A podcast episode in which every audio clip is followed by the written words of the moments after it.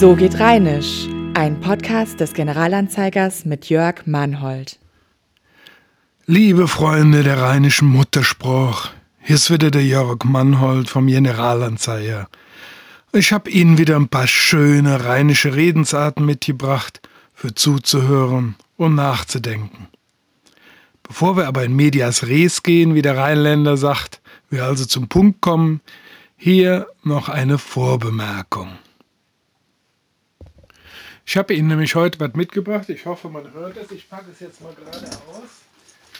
Äh, dauert einen kleinen Augenblick. Und zwar habe ich Ihnen mitgebracht Ägyptien. Ägyptien ist ein Akkordeon, ein uraltes Akkordeon, 80 Jahre alt. Und ich weiß nicht, ob Sie es wissen. In Siegburg gab es mal eine Akkordeonfabrik. Und zwar von 1937 bis 1957, also 20 Jahre. Und das war eine sehr erfolgreiche Akkordeonfabrik und die Instrumente, die die da produziert haben, die hießen Cantulia. Und davon habe ich hier eins gefunden auf einem Dachboden. Und ich habe mir gedacht, ich stelle Ihnen das jetzt mal vor, damit wir für den Podcast immer zwischendurch eine kleine Pausenmelodie einspielen, damit man weiß, jetzt kommt ein neues Kapitel. Das Cantulia, was ich hier habe, wie gesagt, ich nenne es Jüppchen. Das ist ein ganz schönes Instrument und hat einen wunderbaren Klang.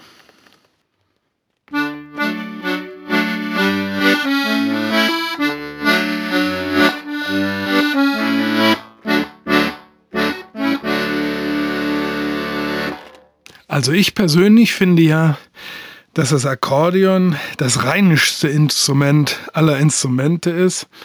Ähm, da kommen sofort Heimatgefühle auf.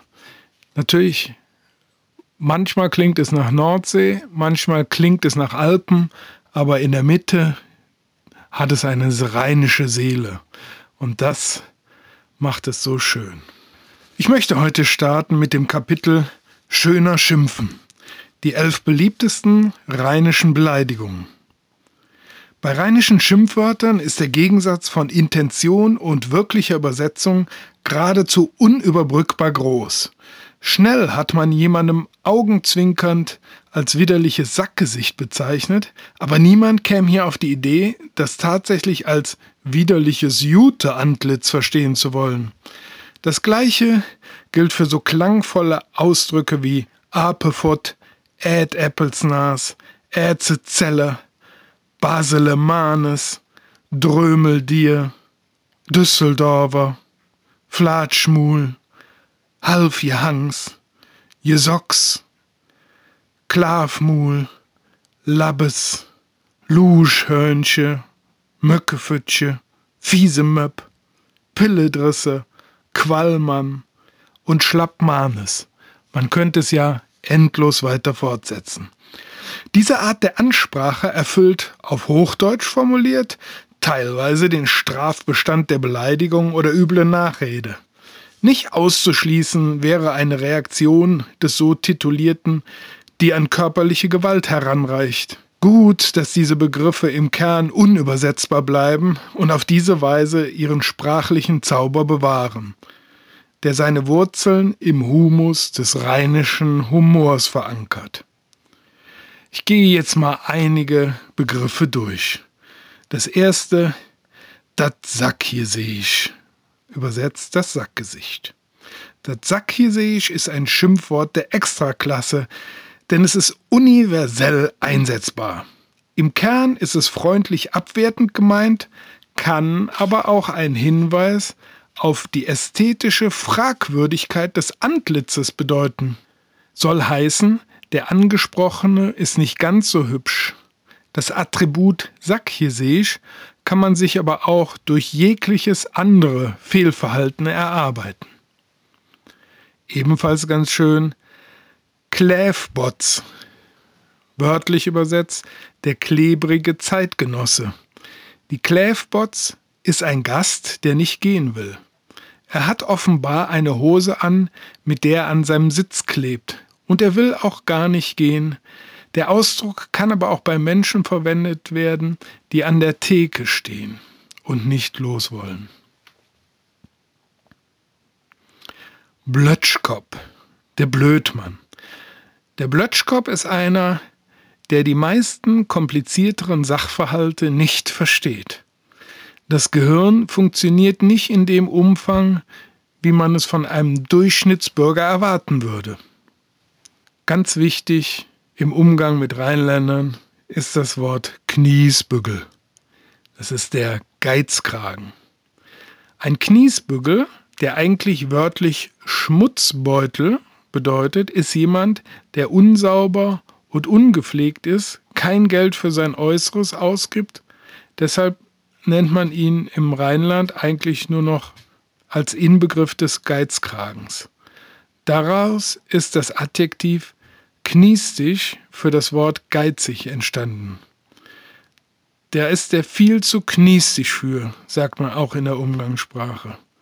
Und woher der Kniesbügel kommt, das hat damit zu tun, dass wenn so ein richtig klebriger Dreck Knies im Beutel ist, dann kriegt man das Geld, was darin ist, nicht raus. Das bleibt darin kleben. Das heißt, wenn man einen Kniesbügel hat, dann klebt das Geld im Beutel und will überhaupt nicht raus. Wir haben noch den fiesen Möpp, der gemeine Hund. Der fiese Möpp ist eine unangenehme Person, bei der man aufpassen muss. Er kann hinterlistig sein oder offensiv unangenehm. Da ist der Rheinländer nicht wählerisch. Einer der schönsten Begriffe ist Nöttelefönes. Nöttelefönes ist der Nörgler. Zum Nöttelefönes erläutert der Sprachforscher Peter Honnen, wenn man in der Bonner Region nach einem besonders typischen Mundartwort fragt, ist der Nöttelefönes immer ganz vorne dabei. Denn es ist ein Wort, das so seltsam und lustig klingt, dass Nicht-Rheinländer nur noch Bahnhof verstehen. Aber auch viele junge Leute in der Bonner Region dürften mit dem Wort nicht mehr viel anfangen können. Ein Nötelefönes ist ein notorischer Nörgler, der an allem und jedem etwas auszusetzen hat, überall ein Haar in der Suppe findet und deshalb immer für schlechte Stimmung sorgt. Die Rheinländer scheinen diesen Typ besonders zu fürchten, denn es gibt in den rheinischen Mundarten unzählige Wörter, die alle Schattierungen dieser Nörgelei bezeichnen. Besonders typisch für das Rheinland ist der Schwartlappe, der Schwätzer. Beim Schwartlappe geht es um die Schwätzer und auch um Schwätzerinnen. Das Tätigkeitswort Schwade, schwätzen, schwadronieren, hat sein ursprünglich einmal vorhandenes R verloren. Schwarde hieß es früher. Schwartschnüss ist eine analoge Wortbildung und bedeutet geschwätziger Mund. Ebenfalls sehr beliebt im Rheinischen ist der Stronzbügel, der Angeber. Die wörtliche Übersetzung von Stronzbügel wäre vielleicht Prahlbeutel. Denn das Angeben in der Variante Strunzen leitet sich vom mittelalterlichen Wortstamm Strunsen ab und das bedeutet prahlen. Der Beutel ist eine Versächlichung des Angebers, was doch eine niedliche Verballhornung ist. Der Muzepuckel, das ist der Melancholiker. Der Muzepuckel ist ein Nörkler, Miesepeter oder Griesgram, der die ganze Stimmung kaputt macht im Rheinland also ein nicht wirklich gern gesehener Gast, denn er kann jede Party kippen und zur Trauerfeier werden lassen. Und wir haben noch den Tütenügel, den Waschlappen. Am Tütenügel, oft als Tütenügel gesprochen, kommt man einfach nicht vorbei. Der ist ein wunderlicher Mensch, ein Tollpatsch oder Dummkopf, Neuerdings ist ein Typus hinzugekommen, den es früher gar nicht gab, das Weichei und der Frauenversteher, woran man sieht, dass die Bezeichnung keineswegs veraltet, sondern noch quicklebendig ist. Last but not least, unser elftes Schimpfwort ist der Windbügel oder Windwönkbügel. der Schaumschläger. Dem Windbeutel wird mit rheinischem Humor unterstellt, hochnäsig und angeberisch zu sein. Auf jeden Fall gleicht er dem Gebäck, das aufgeblasen ist und viel Luft enthält. Eben ein Windbeutel mit wenig Inhalt.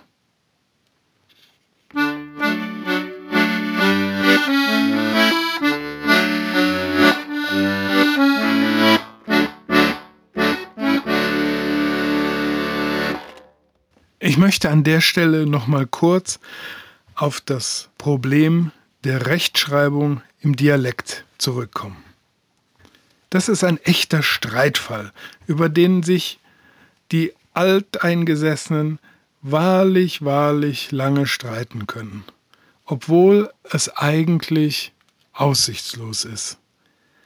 Denn der Dialekt, das Rheinische, das Platt, ist eine gesprochene Sprache.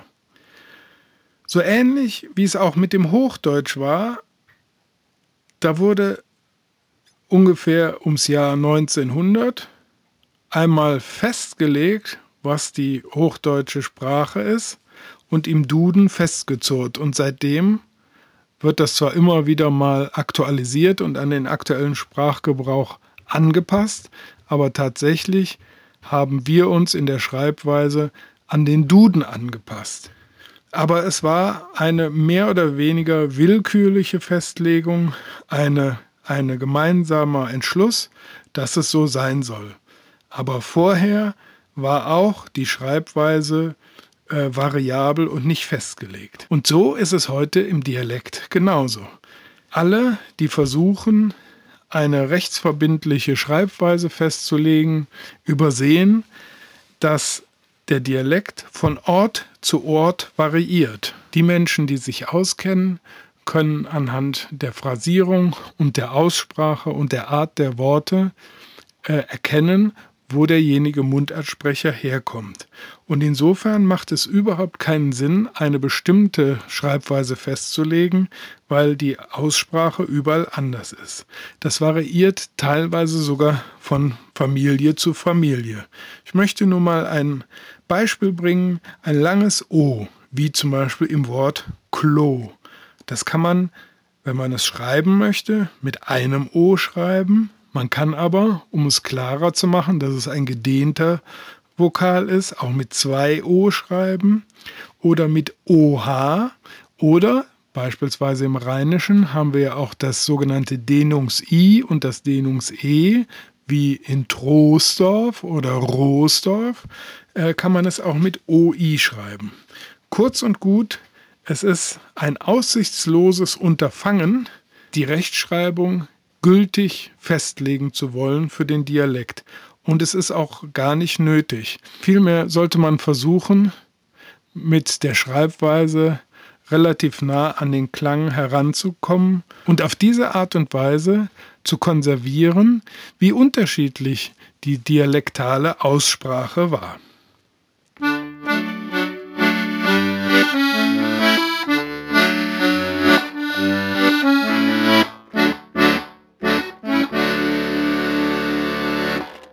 So, ich will Sie aber jetzt nicht länger mit der Rechtschreibung belämmern. Das war mir nur mal ein Anliegen, weil viele Dialektsprecher untereinander, äh, miteinander kämpfen äh, um die richtige Schreibung und es ist am Ende ist es ein aussichtsloses Unterfangen, wie gesagt. Und vor allen Dingen trifft das, trifft das bei dem Rheinländer auf einen tiefen inneren Wunsch der Gerechtigkeit. Und das findet sich auch wieder bei der folgenden rheinischen Redensart. Und zwar heißt die, beim Dele lieschte se kenne. Beim Dele lies, lieschte se kenne. Bei den rheinischen Redewendungen gibt es einen Aspekt, der sich immer wieder wie ein roter Faden durchzieht. Viele Weisheiten behandeln das gute und richtige Handeln. Sie sind quasi als Lebenshilfe oder Erziehungsleitspruch gedacht um den Rheinländer auf den Pfad der Zugen zu halten. In diese Kategorie fällt auch der Satz beim Dale lierste se kenne. Wörtlich übersetzt bedeutet das im Hochdeutschen beim Teilen lernst du sie kennen. Damit ist natürlich der wahre Charakter des betreffenden Menschen gemeint. Gibt es doch im täglichen Miteinander viele Möglichkeiten, die tiefen Abgründe der menschlichen Seele zu verbergen. Wenn es aber ans Grundsätzliche geht, dann kann es sein, dass die Masken fallen. Wir sprechen also von einer Form des persönlichen Aschermittwochs. Mundartsprecherin Elisabeth Schleier berichtet, wenn es etwas zu vererben ist und die ganze Verwandtschaft kommt, dann nimmt sich jeder, was er haben will. Dann lernt man sie kennen. In diesem Sinne ergänzt auch Dialektfachfrau Liesel Lorscheid, wenn es beim Erben ans Teilen geht, dann kann man sehen, wie sich die Leute aufführen. Und unser Mundart-Sachverständiger Hans Nolden erwartet in den kommenden Jahren noch eine Zuspitzung dieser Situation. Vor allen Dingen bei den heutigen Patchwork-Familien wird das noch schlimmer werden. Das ist wahrscheinlich genau auf das Vererben gemünzt. Und Dialektsprecherin Wilhelmine Schönenberg erinnert sich, wenn man teilen soll, etwa Schokolade oder im Krieg das Brot, dann kann man die Erfahrung machen, dass die Menschen ungern abgeben. Die Kinder von heute sind auch sehr besitzergreifend und nicht sehr sozial eingestellt. Und genau diese Erkenntnis wird in der Redewendung zum Ausdruck gebracht. Mundartsprecher Josef Schwalb präzisiert das Phänomen, es geht um Neid und Raffgier, die den Kern des Menschen ans Tageslicht holen können. Nicht wenige Familiengeschichten enthalten umfangreiche Kapitel solcher Zerwürfnisse.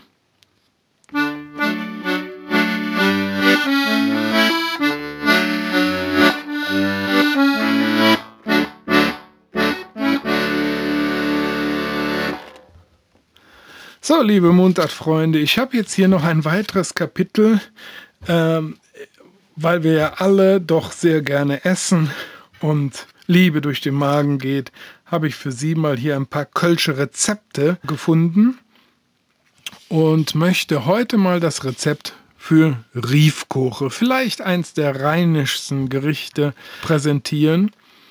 Und zwar, Sie können das mitschreiben. Das ist für vier Personen gedacht. Da brauchen wir anderthalb Kilo mehlige Kartoffeln, zwei Zwiebeln, zwei Eier, vier Esslöffel Mehl, Salz, Pfeffer und viel Öl zum Ausbacken.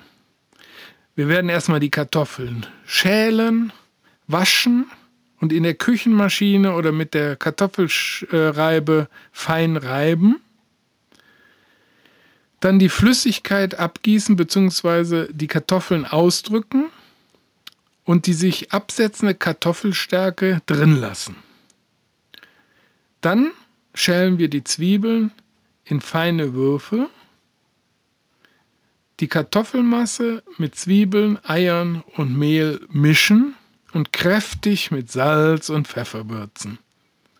In einer großen Pfanne dann reichlich Öl erhitzen und das muss richtig viel sein. Und pro Reibekuchen einen großen Löffel Kartoffelmasse hineingeben, flach drücken und von beiden Seiten je zwei Minuten goldgelb backen. Herausnehmen und auf Küchenpapier abtropfen lassen. In Köln werden Riefkoche traditionell mit Schwarzbrot, Butter und Rübenkraut heiß serviert. Ich habe dieses Rezept aus dem Buch Kölsche Rezepte von der Edition Colonia. Ist im Jahr 2009 herausgegeben. Und ich sage da schon mal guten Appetit.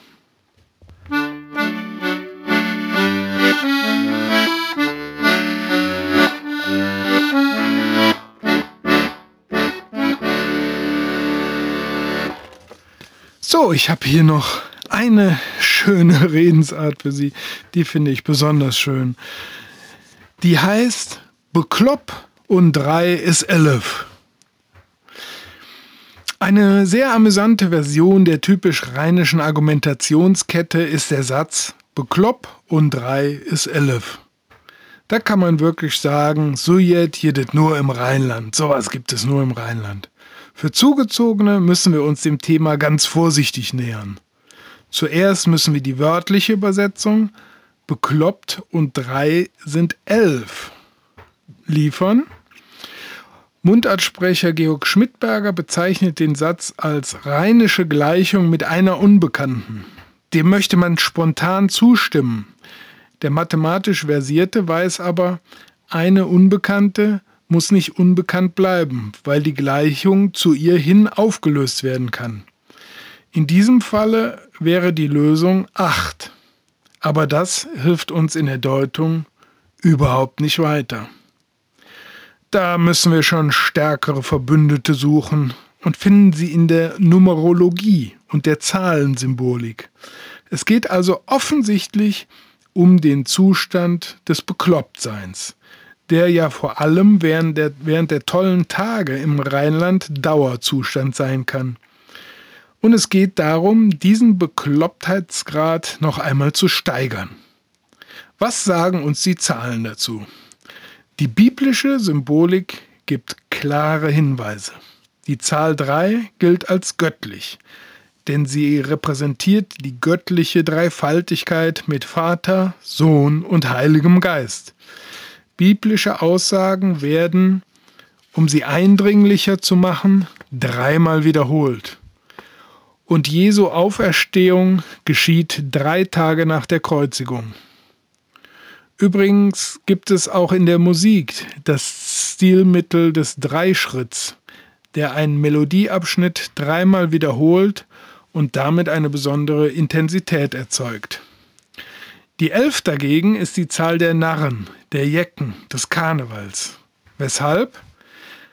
Sie symbolisiert Unvollkommenheit. Sie steht zwischen der 10 und der 12. Die 10 repräsentiert biblisch alle und erscheint als Zahl der Gebote, der Plagen und der Aussätzigen. 12 ist das Symbol der Vollkommenheit, die zwölf Stämme Israels, die Apostel Jesu, und sie ist das mathematische Produkt aus 3 und 4. Letzterer Faktor, also die vier, verweist auf die Zahl der Himmelsrichtungen und der Evangelien und steckt das Allumfassende ab. Was sagt uns das alles über das Wesen der Verrücktheit? Immer im Blick auf Beklopp und drei ist elf. Wo Beklopptheit vorhanden ist, die fahrlässigerweise noch intensiviert wird, wird die Verrücktheit vollkommen und bleibt kaum mehr steigerbar. Das ist doch auch mal eine schöne Gewissheit, oder?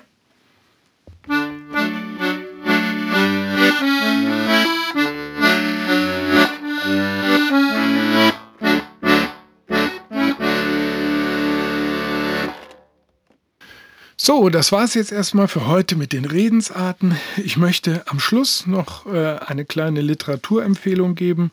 Natürlich zum Thema rheinische Redensarten. Wenn Sie das vertiefen wollen, gibt es das Buch Rheinische Redensarten, der rheinische Glücksratgeber, erschienen in der Edition Lempertz. Ganz besonders hinweisen möchte ich aber heute auf einen anderen Titel, und zwar auf ein Buch von Georg Cornelissen.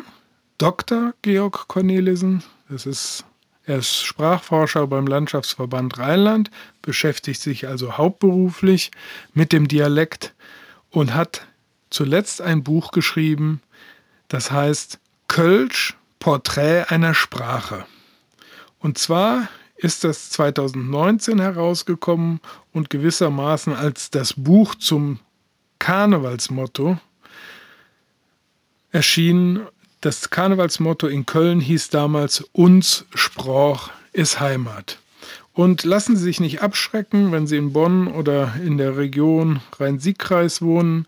Es geht hier nicht ausschließlich ums Kölsch, denn Kölsch ist sozusagen das Epizentrum unseres Dialekts. Äh, Georg Cornelissen fasst hier sein gesamtes Wissen kurz und knapp in einem Taschenbuch zusammen. Ähm, ich kann mal aus dem Klappentext lesen. Das ist aus dem Geleitwort von Wolfgang Oelsner. Kölsch als Alltagssprache und als musikalisches Ereignis, Straßenkölsch und Bühnenkölsch, Kölsch im Mittelalter, Kölsch anno 1888 und Kölsch im 21. Jahrhundert. Man könnte auch ergänzen, und Kölsch in der Umgebung oder Rheinisch in der Umgebung. Das sind einige Themen dieses Buches. Neu sind auch die Karten zu den sprachlichen Varianten. Der Vorbildstatus des Kölschen für das übrige Rheinland, die Sprache Konrad Adenauers und Wolfgang Niedeckens, die tatsächliche Zahl der Kölschsprechenden, in diesem Porträt einer Sprache wird eine Vielzahl von Aspekten behandelt, jeweils aus Kölner Sicht wie aus der Perspektive von außen. Dieses Buch kommt so fundiert wie unaufgeregt einher, dass man es sachlich nüchtern nennen möchte, wenn es nicht so unterhaltsam geschrieben wäre. Und das kann ich nur bestätigen. Ich habe das wirklich in einem Rutsch gelesen. Äh, wer, wer sich einen Rundumschlag, eine Rundumsicht über unsere Sprache ähm, verschaffen will, der ist da sehr gut bedient. Unter anderem sind hier auch Sprachverteilungskarten drin. Ich nehme mal ein Beispiel. Die Frage, wo wird Norhus oder Heim gesagt? Ich gehe no, ich gehe Norhus, ich gehe Heim, ich gehe Norheim, da haben wir zwischen Xanten und Blankenheim, zwischen Königswinter und Düsseldorf, zwischen Rade vom Walde und Aachen haben wir ganz unterschiedliche Verteilungen. In unserem zentralen Rheinland wird sehr viel Heim oder Hem gesagt, aber auch Norhus. Interessanterweise ist das, der Begriff Norhus immer sehr von der Örtlichkeit anliegend an den Rhein. Wenn es ins ländliche nach draußen geht, heißt es anders. Und das kann man hier auf dieser Karte wunderbar sehen. Also das hier ist eine unbedingte Buchempfehlung. Unter anderem hat er auch das Kölsche Grundgesetz nochmal abgedruckt mit seinen elf Paragraphen. Ist ein super Ding. Ich sag nochmal, Georg Cornelissen, Kölsch, Porträt einer Sprache, das Buch zum Karnevalsmotto, denn ich glaube, ich hatte es gerade eben vergessen zu sagen, das Kölner Karnevalsmotto war 2019 uns sprach es Heimat und das spricht uns aus der Seele.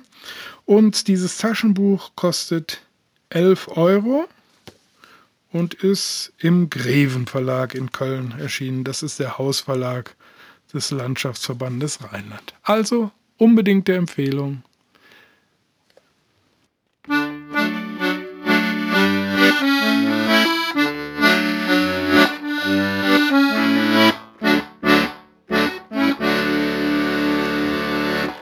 So, das soll's für heute gewesen sein. Ich wünsche Ihnen eine gute Zeit. Madet Jod, schwenkt der Hut und hoffentlich bis demnächst. Das war So geht Rheinisch, der GA-Podcast zur rheinischen Alltagssprache.